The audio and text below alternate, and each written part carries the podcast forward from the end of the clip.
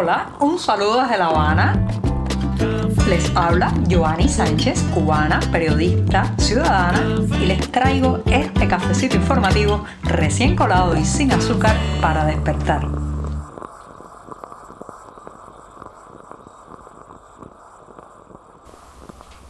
La jornada puente, la jornada bisagra aquí. Sí, estamos viviendo el miércoles, el mismísimo centro de la semana, un día en que a pesar de que damos los primeros pasos informativos en este mes, voy a hablar de finales, ¿sí? De finales. Ese será el primer tema, pero antes de decirles los titulares, voy a pasar a servirme ese cafecito, el que es tan necesario, sobre todo en la jornada de miércoles. Lo pongo en la taza y mientras se refresca les comento los temas principales de hoy. En un inicio hipersensible y a la defensiva, así he titulado esta primera cuestión de la jornada, hipersensible y a la defensiva, una dictadura en agonía. ¿Cuáles son esas características que ya se notan por todos lados? También comentaré pan con harina de yuca. ¿Por qué el revuelo entre la población cubana al saber que se va a agregar más de este producto a la mezcla del pan del racionamiento? Mientras tanto, la mitad de un coro cubano se fuga durante una gira por España. Ya les daré también los detalles sobre el tema. Y por último, recomendarles un libro imprescindible para entender la Cuba de los últimos años, Nuestra hambre en La Habana, del escritor Enrique del Risco. Dicho esto, presentados los titulares, servidito el café, esta jornada de miércoles ya puede comenzar.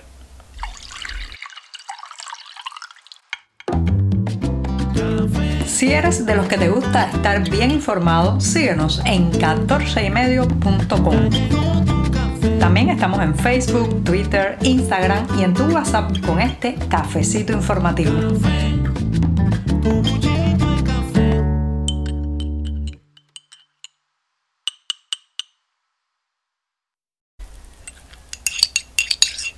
Cafecito en mitad de la semana, eso sí, sigue siendo amargo y sin una gota de azúcar como todos los otros días. Así que me voy a dar este sorbito, el primero de la jornada.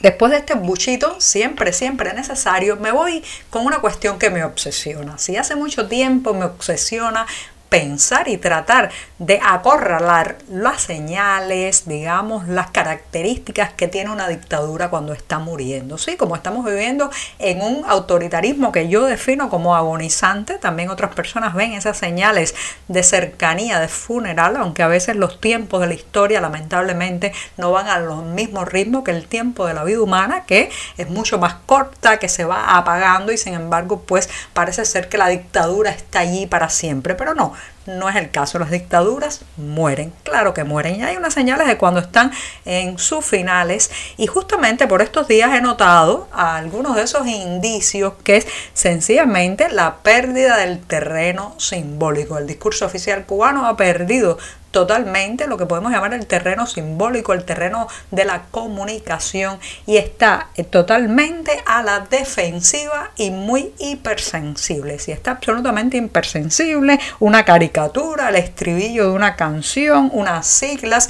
un, dibujo de eh, unas siluetas, eh, simplemente lo descoloca y lanzan a su jauría de defensores a intentar evitar pues esa pérdida galopante del discurso público y reitero del discurso eh, simbólico. También hay una ausencia de figuras intelectuales y creativas que respalden al oficialismo. Incluso el trovador Silvio Rodríguez se está desmarcando cada vez más de la plaza de la Revolución de La Habana. Hay ese nerviosismo que se traduce en respuestas muy rápidas y reflexivas y crispadas, que es lo que vemos constantemente brotar de ahora mismo del Ejecutivo cubano. También, también son el centro del escarnio popular. Ya sé que me dirán que el humor siempre ha sido punta de lanza de la ciudadanía cubana contra el totalitarismo y que desde mucho antes nos reímos de todos ellos, pero lo cierto es que ese proceso, ese mecanismo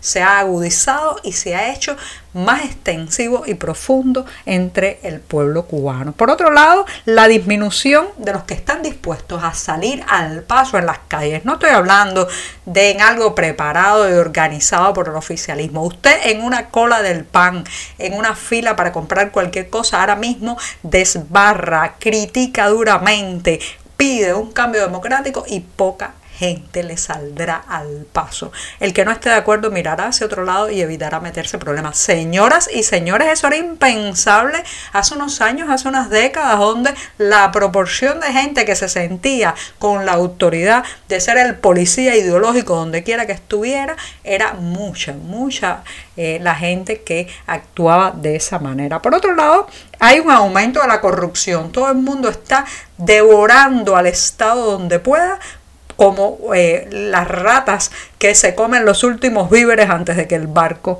se hunda. Mientras tanto, la necesidad de reprimir cada vez más y de manera pública y descarnada es evidente. No les basta con los miles de jóvenes que llevaron a las cárceles después del 11 de julio, sino que quieren seguir y eso eso es una pérdida de prestigio internacional y nacional. También no acaban de actualizar su discurso ni van a poder hacerlo. Viven en el pasado y no se, no se renuevan. Esa falta de renovación, ya saben, es la muerte. Cuando las células de un organismo, incluso sea este un organismo político, no logran renovarse, el final, el final está cerca. Por eso los vemos tan nerviosos por estos días en que un joven con una camiseta con unas siglas contestatarias, un pequeño dibujo eh, difundido en las redes sociales, el estribillo de un tema musical, todo eso los descoloca. Sí, son las señales del final. La pregunta es, ¿cuándo llegan las paletadas de tierra sobre el ataúd?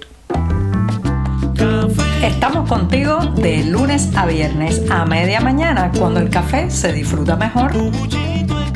Comparte conmigo, con tus amigos e infórmate con este cafecito informativo.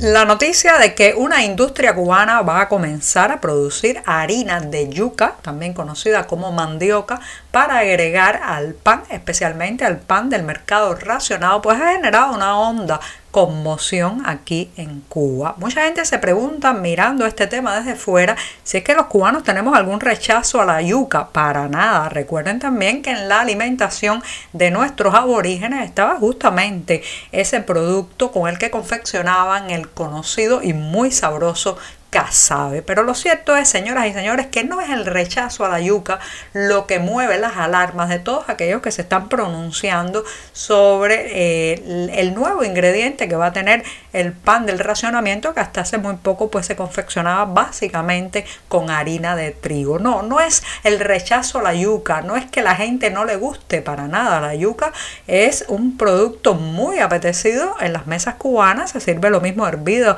con un buen mojo que también en los conocidos buñuelos que eh, pues son muy sabrosos y a la gente en general les gustan bastante. Lo que pasa es que esto trae los fantasmas, aviva los fantasmas de las adulteraciones, las manipulaciones de los alimentos, la, digamos, la sustitución eh, muchas veces de un ingrediente por otro de las que, de las que los cubanos tenemos muy mala experiencia experiencia. Se comienza diciendo que se va a sustituir un poco de harina de trigo por harina de yuca, pero después no se cumplen los requerimientos para que esa nueva mezcla llegue fresca, llegue sabrosa, llegue sin echarse a perder, sin peste a ácido, por ejemplo, que es una de las cosas que reportan algunos de los consumidores que ya han accedido a este nuevo, a esta nueva fórmula del pan y además de eso se va degradando la composición, la higiene, el traslado del producto y al final no es la yuca, es la intromisión de un estado en el tipo de pan que usted tiene que comer, que yo tengo que comer, que nosotros tenemos que comer. O sea, lo que molesta no es, no es este nuevo ingrediente, lo que molesta es que alguien desde una oficina climatizada probablemente comiéndose un buen croissant o una buena hogaza de pan blanco o de harina de trigo, pues nos diga cómo tenemos que comer a partir de ahora ese alimento. La isla en fuga, el éxodo que hemos protagonizado los cubanos en las últimas décadas, pero que ha aumentado significativamente en el último año y especialmente en los más recientes meses, también, también ha llegado al humor. Desde hace mucho tiempo se repite la broma de preguntarle a alguien qué queda, qué queda de una orquesta sinfónica cubana después de una gira en el extranjero. La respuesta es muy conocida, pero no deja todavía de arrebatarnos una sonrisa queda un trío. Sí, un trío después que una orquesta sinfónica hace una gira, porque claro, está parte de sus músicos terminan por fugarse durante ese itinerario. Pues esta vez ha pasado y no es un chiste. Se trata de al menos ocho integrantes, algunos dicen que fueron nueve del coro de cámara entre voces que pertenece al Coro Nacional de Cuba ocho integrantes se fugaron durante una gira en España, eh, especialmente algunos se quedaron en Tenerife, otros en Madrid, pero lo cierto es que parece que la mitad del grupo no regresó a la isla. Y eso que se trata de un coro que bueno pues se mueve en los entresijos del oficialismo que se supone que son personas muy filtradas. Lo cierto es que ahora hay que cambiar la pregunta del chiste. ¿qué queda? ¿qué queda de un coro cubano después de una gira en el extranjero? bueno la mitad del coro habría que responder Nada hay mejor que un buen libro, especialmente si ese libro nos interpela y nos sacude emocionalmente, como me está ocurriendo con el volumen Nuestra hambre en La Habana del escritor cubano Enrique del Risco. Un libro que toca el sensible tema de la crisis de los años 90 en Cuba y cómo moldeó eh, generaciones, también proyectos futuros, vidas y muchos, muchos platos en esta isla. Lamentablemente estoy leyendo este libro justo en un momento en que están de vuelta muchos de los males que creíamos ya eran cosa del pasado, pero que están aquí en este nuevo periodo especial 2.0. Y con esto sí que me despido esta mañana, jueves, mi día preferido de la semana. Muchas gracias. Por hoy es todo. Te espero mañana a la misma hora. Síguenos en 14medio.com. También estamos en Facebook, Twitter, Instagram y en tu WhatsApp. No olvides, claro está, compartir nuestro cafecito informativo con tus amigos.